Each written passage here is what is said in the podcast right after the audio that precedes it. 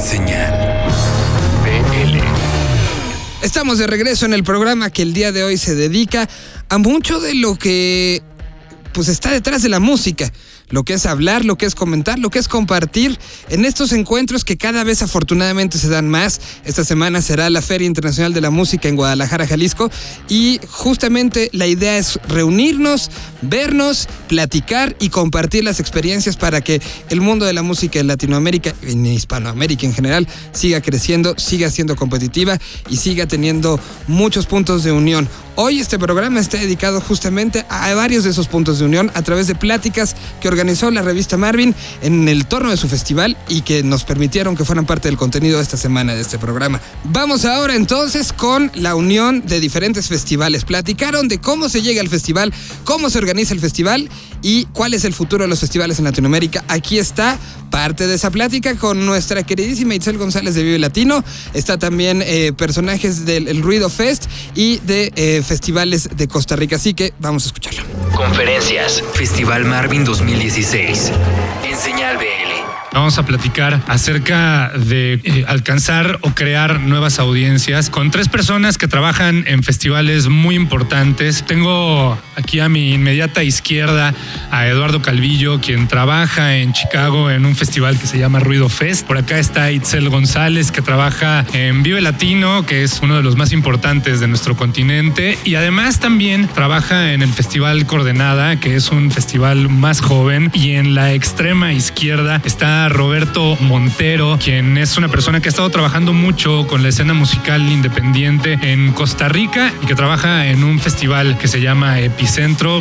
¿Qué es más fácil que ocurra? ¿Que un grupo se acerque a ustedes o que ustedes salgan a buscar el talento? Nosotros pasamos todo el año escuchando cosas. Siempre hay cosas que te llaman la atención y tratas de seguirlas, pero también recibimos muchas este, propuestas y te encuentras con joyas. Y a lo mejor no es para ponerlo en el festival, pero como todos estamos conectados, puedes encontrarte un gran disco un gran demo y se lo pasas a, a Reactor o a Ibero para que los oigan y los empiecen a poner. Y eso hace que en un año o en dos pueda ser eh, ya un nicho para estar en el festival.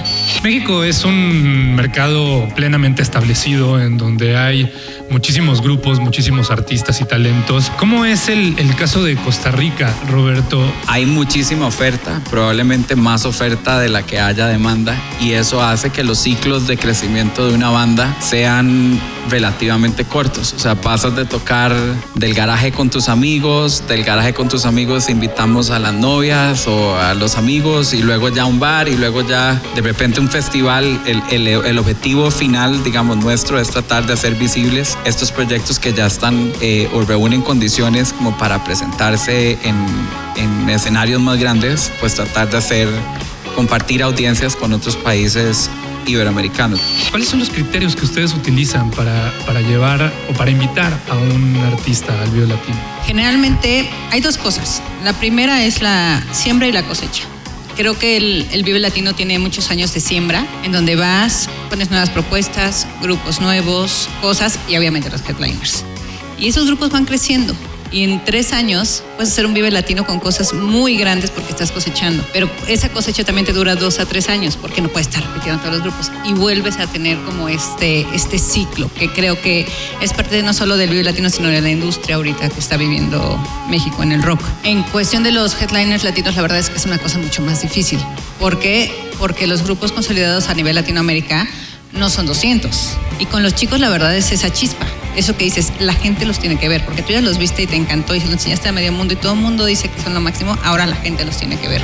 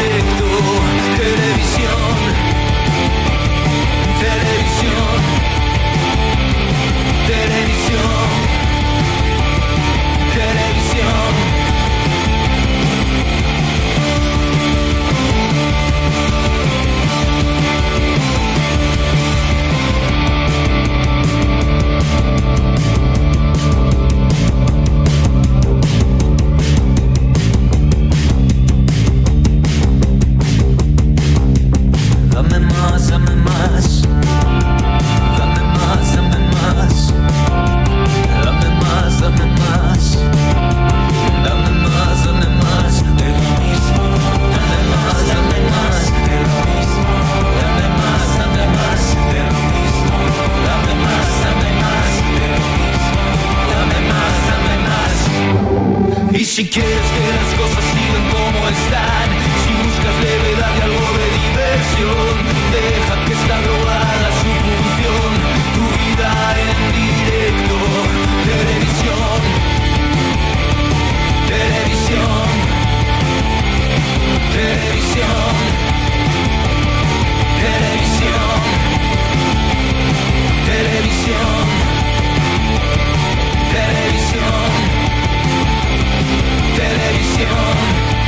Banda que puede caber en cualquiera de estos festivales se llama León Benavente.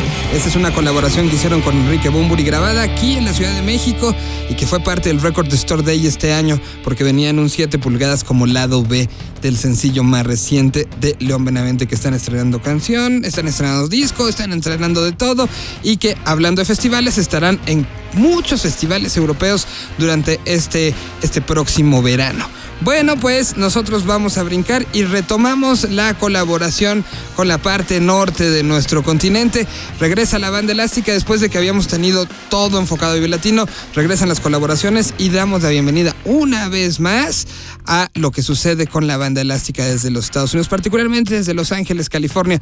A esta ocasión nos mandaron una plática que tuvieron con Cuevo Pérez y aquí está lo que Elena Rodrigo de la banda elástica nos dijo. ¿Qué tal? Ah, nuevamente aquí desde el headquarters de la banda Elástica Radio, Elena Rodrigo para Señal BL. Tenemos desde Los Ángeles, nosotros, pero desde Oakland a Cuevo Pérez, que es nuestro invitado especial. Es un eh, músico, compositor de Acapulco, nacido en Acapulco con muchos años en California, basado actualmente, como comenté antes, en Oakland. La música tuya, Cuevos, Cuevo, que está llena de matices, eh, un poco de country, rockabilly, influencias muy notables de grandes artistas como Johnny Cash o, o Tom Waits, eh, punk también, en fin, eh, tienes influencia de, de muchos lados, eh, todas bajo un estilo Cuevo Pérez. Bueno, bienvenido a Señal BL. Gracias, Elena. Gracias por la oportunidad. Yo, pues, agradecido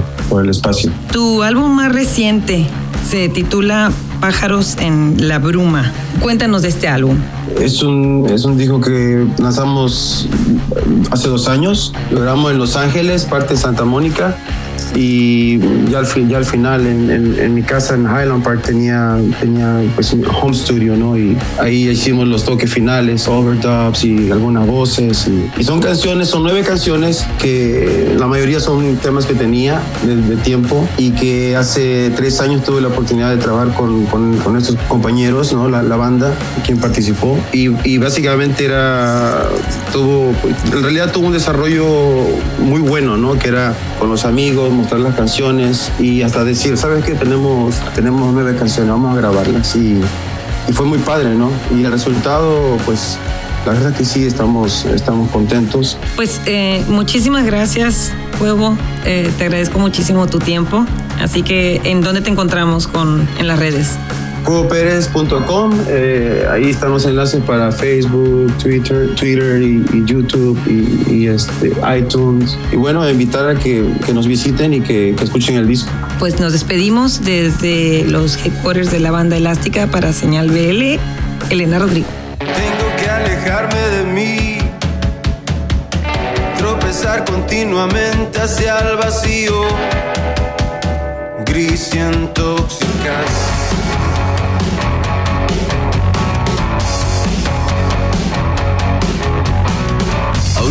marcha la pena de ayer, otra vez en la montaña me perderé, soñándote, jamás te olvidaré. En las tinieblas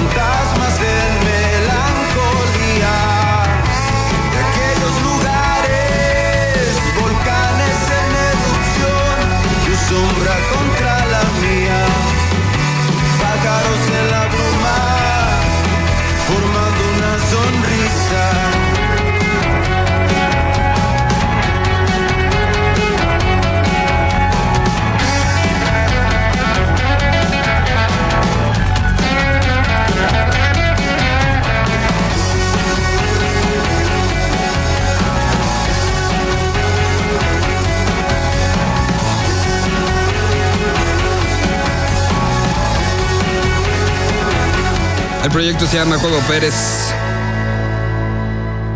Desde Los Ángeles, California, esta plática con la banda elástica. A continuación, vamos a ponerles un fragmento de una de las, eh, de las conferencias que más llamó la atención. Era un fin de semana muy especial y muy particular. Después de más de 25 años haciendo música con la banda Café Tacuba, Meme se enfrentaba no a enseñar música nueva, eso ha pasado desde hace mucho tiempo, pero sí se enfrentaba a subirse al escenario con una formación solo de él. Así que el, el festival se le ocurrió la idea de hacer una conferencia que era Meme más allá de Café Tacuba, que se platicaron muchas cosas, se, de- se vio además a un personaje que estaba con el ansia ya de subir al escenario, pero también un poco con el nervio. Aquí está la plática, escuchamos después algo de música y les vengo a platicar lo que sucedió en el show. Conferencias. Festival Marvin 2016.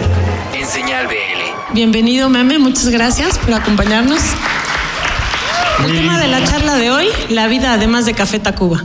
¿Por qué tiene más sentido que sea tu proyecto, que sea meme y no formar un grupo con ellos? Pues mira, a- en este momento no, buena pregunta, no lo sé. Apenas estoy tratando de, de montar algo para, para resolver un par de canciones que tengo por ahí, con otras que de pronto había hecho para, para algunas películas, este, y, y ver cómo, sin pensarlo mucho, cómo hacerlo con gente que disfruto, con la que disfruto estar, con la que admiro, este, y hacer algo que, que pueda también ser disfrutable para el público. Y, y esto, ese, ese es el, ese es el momento, no, no sé qué vaya a pasar después. Hace poquito sacaste o salió el video que hiciste para Todo va a estar bien. Es un video muy alegre con una coreografía. ¿Disfrutas el baile? Eh, no, es, no es la primera vez que bailas en un, en un video. ¿Eso también es parte de lo que te gusta externar artísticamente? Yo creo que la música proviene del baile, de un ritmo o movimiento interno que el cuerpo dicta y que de pronto se convierte en música.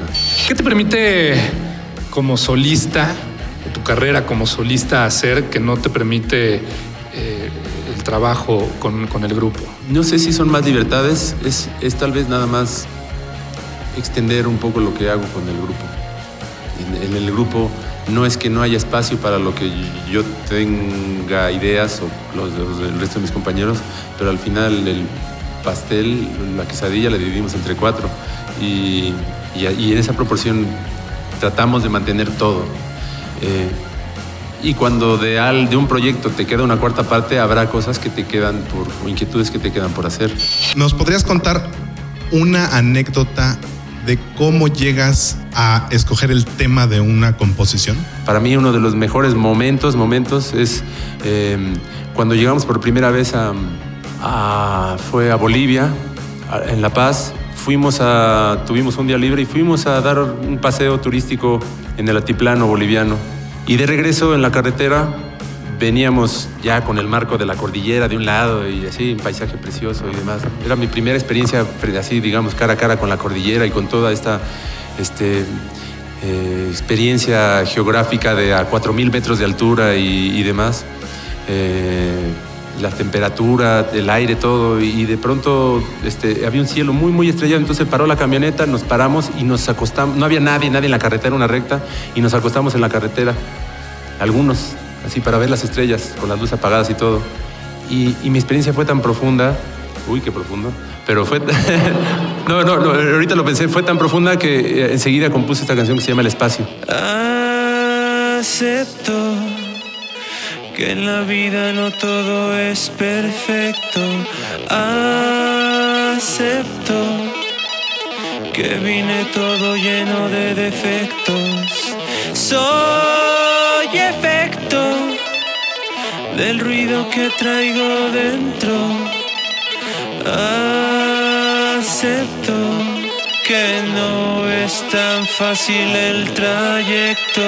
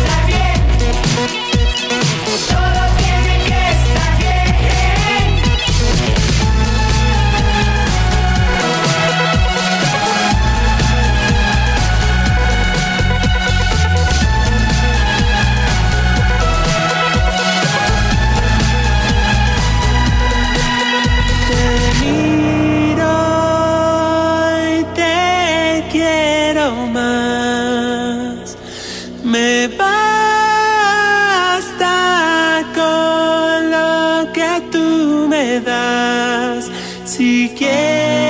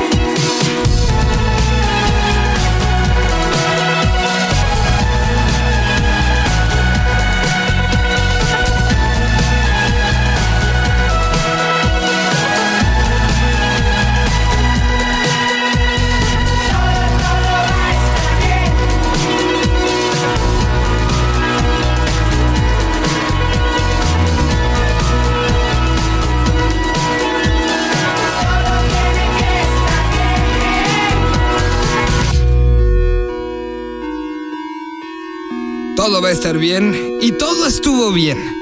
Un show que, como les decíamos, acabó resultando un tanto cuanto complicado, un tanto eh, cuanto eh, pues difícil después de tantos años regresar a un lugar así en estas condiciones para Meme fue eh, pues se veía nervioso, se veía con ganas, se veía con ánimo.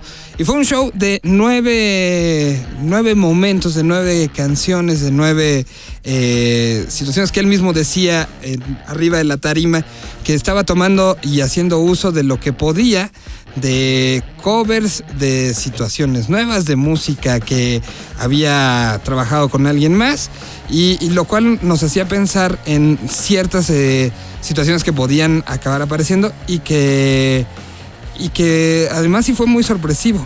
Empezó todo con una canción a guitarra voz que se llama Hoy Decidí, donde incluso en el bar en el que nos encontrábamos eran cerca, además era un bar muy pequeño, pero con esta situación del público muy cercano al escenario, donde pues se oía al principio gente mientras él ya estaba cantando y se estaban solucionando las situaciones que siempre pasan en la primer show de cada persona. Bueno, pues eh, se alcanzaban a escuchar ahí todavía voces, murmullos, pláticas al fondo. Después vino Aviéntame, la de Café Tacuba, la de Amores Perros. Todo mundo evidentemente se concentró y de ahí empezó a fluir todo. Se subió la banda y eh, echaron una canción que se llama Aunque sea, que es, eh, me parece que este ya era uno de los covers que presentó. Luego vino El Ruido, Un Año de Amor, que esa fue de una película, una canción que hizo Meme para una película chilena. Después vino No Puedo Parar, que también es una canción que el año pasado fue parte de un soundtrack de una película ganadora, además del Ariel. Luego vino un cover eh, que se originó de una solicitud de un programa de radio de hacer un cover para en la entrevista tocarlo y eh, decidió hacer Querida de Juan Gabriel. Un cover increíble. Aunada a esta de El Ruido, que fue una canción nueva que mostró eh, Meme, que estaba también brutal, de las cosas que tenía guardadas y que dijo que se decidió ahorita por todo va a estar bien, pero que la otra está guardada. Suena eh, este, como una canción fresca, una canción eh, con un coro pegajoso, con una instrumentación que era acompañado por pues puedo decir por tres hermanos, dos de sangre y uno de la historia de la música. Estaban Renato y Ramiro del Real y estaba Yamil Resca en la batería haciendo un sonido brutal. Sí me atrevo a decir que justo cuando escuchaba querida, se me antojaba que esto sea algo que continúe. Evidentemente la historia de Café Tacuba es una historia que está construida, que ellos quieren seguir construyendo, por lo que tengo entendido justo en estas fechas están tomando decisiones sobre el nuevo disco, pero lo que logró Meme en esta conjunción fue muy él y una explosión de algo diferente de cierta manera a lo que luego de Tacuba, que le permitió abrir puertas que, que a Feta Cuba mismo no le permite. ¿Por qué? Pues desde la posición. En este show tocó una guitarra acústica, tocó una especie de ukulele o jarana y en alguna canción que fue con la que cerró la presentación, que fue Todo va a estar bien, incluso se soltó. Soltó y se puso a bailar, una situación que como escucharon ahorita en la conferencia, lo, lo llevó a otros puntos, a otros niveles como parte de la expresión. Cerró con Quiero ver de Café Tacuba y es un show que espero ver muchas otras veces. Me dio gusto ver a un músico que disfruta tanto hacer música y que es tan capaz de trasladar lo que él es al escenario y sorprendernos a todos. Enhorabuena, meme, y con esto nos despedimos. Nos escuchamos la próxima semana a través de este programa. A nombre de todos los que lo hacemos, los esperamos en Señal BL en Facebook y Senal-BL en Twitter. Gracias y hasta la próxima. Señal BL.